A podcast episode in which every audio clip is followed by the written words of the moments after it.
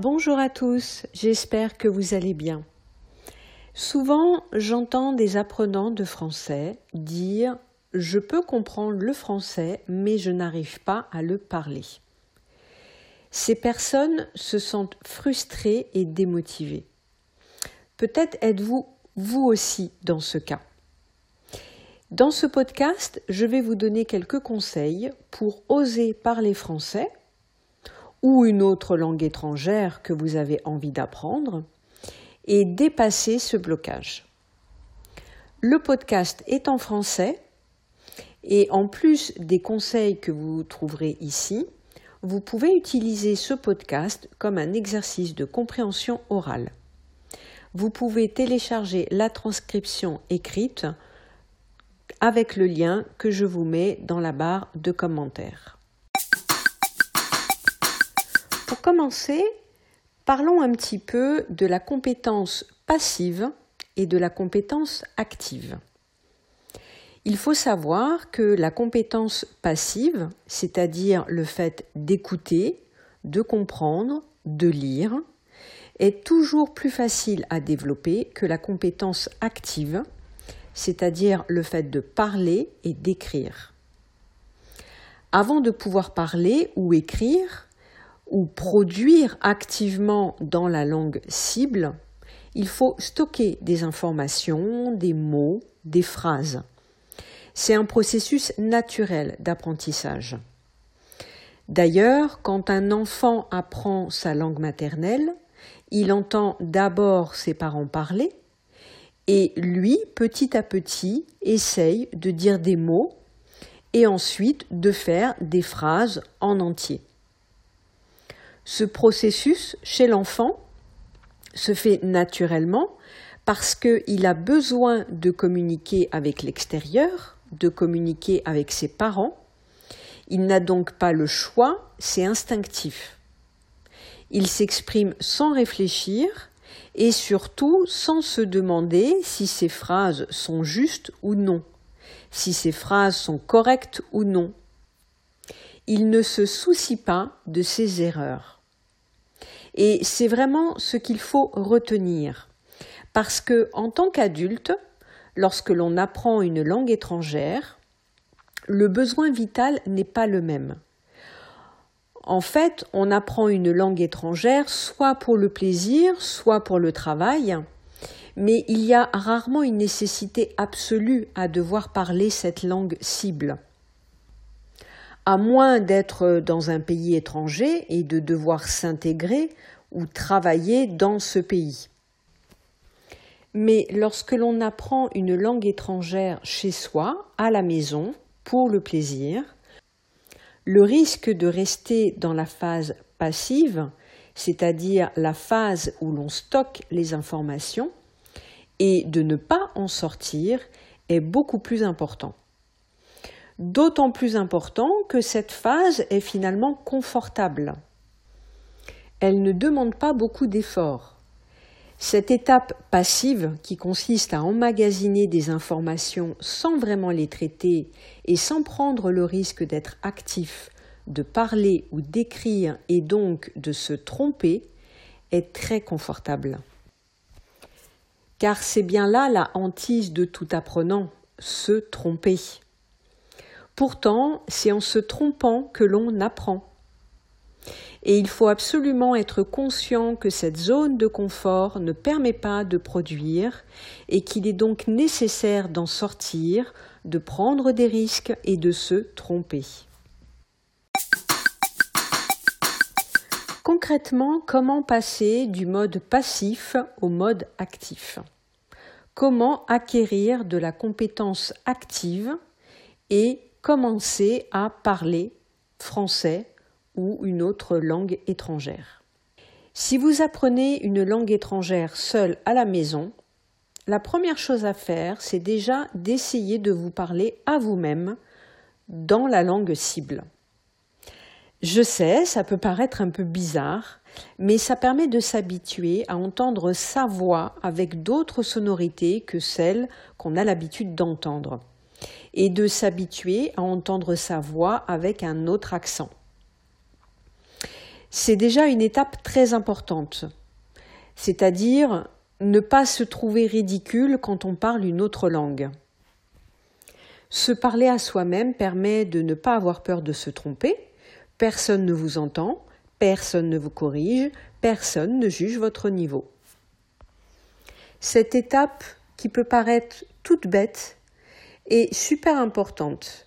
Et si déjà vous n'arrivez pas à la passer, je vous déconseille de chercher un partenaire de langue ou un professeur ou un tuteur. Parce que avoir quelqu'un en face de vous sera encore plus intimidant, vous donnera plus de pression et plus de stress.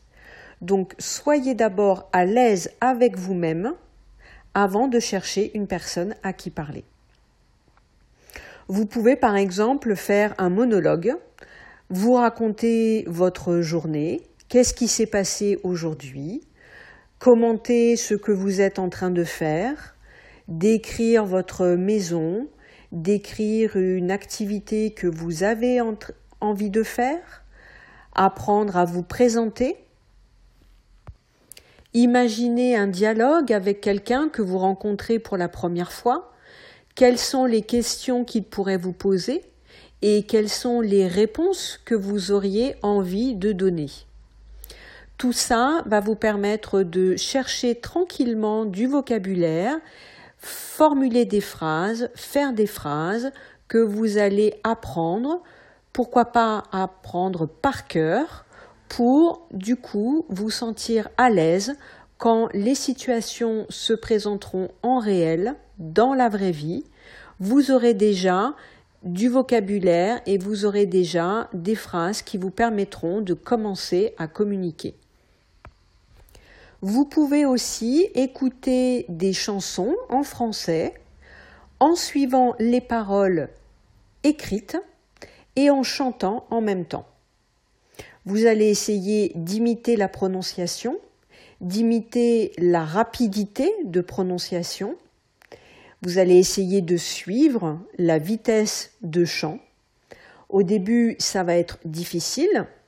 Choisissez une chanson qui vous plaît parce que vous allez l'écouter peut-être des dizaines de fois avant d'être capable de chanter en même temps mais vous allez voir que ça va vous permettre de travailler sur la prononciation et surtout sur l'aisance, sur le fait de se sentir à l'aise lorsque vous allez prononcer du français.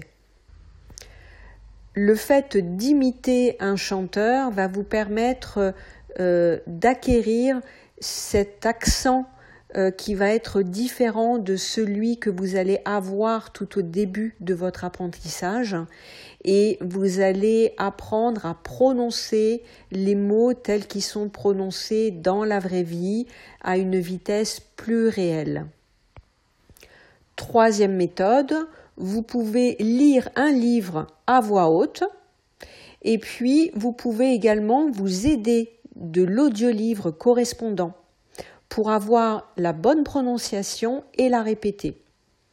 Pourquoi pas essayer de trouver un livre que vous avez déjà lu dans votre langue maternelle, que vous avez compris, euh, dont l'histoire vous a plu.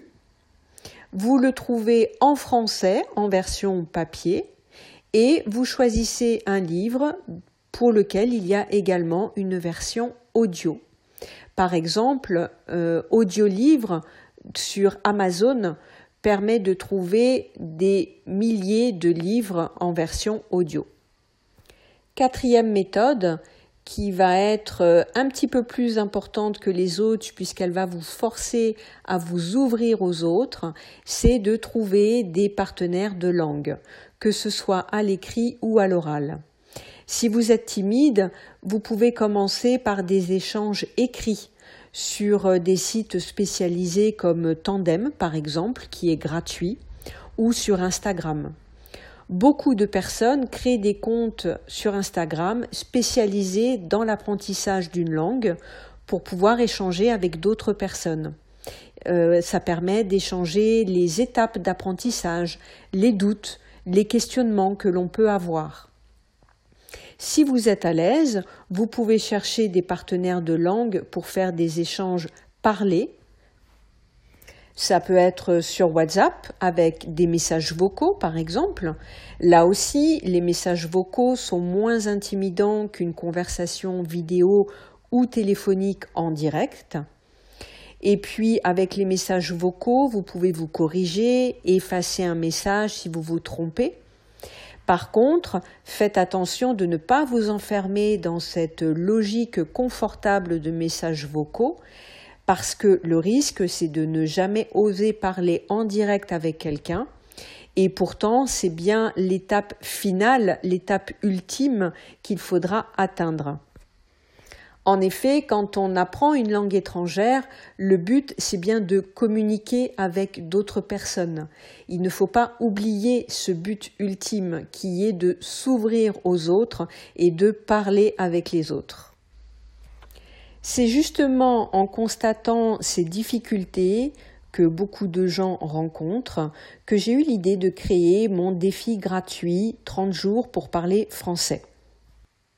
C'est une nouvelle méthode pour pratiquer le français à votre rythme, sans stress et en vous amusant. Si vous ne connaissez pas encore ce défi, je vous invite à le découvrir avec le lien que je vais mettre dans la barre d'infos. Il est entièrement gratuit, vous n'avez rien à perdre et tout à y gagner. Alors n'hésitez pas. J'espère que ce podcast vous aura aidé à comprendre le processus d'apprentissage et vous aura donné des idées pour progresser à votre tour. N'hésitez pas à partager votre expérience et vos astuces pour oser parler français dans les commentaires. Ça peut aider d'autres apprenants qui rencontrent des difficultés. Merci d'avoir suivi ce podcast jusqu'au bout. N'hésitez pas à télécharger la transcription écrite si vous n'avez pas tout compris. Et je vous dis à très bientôt.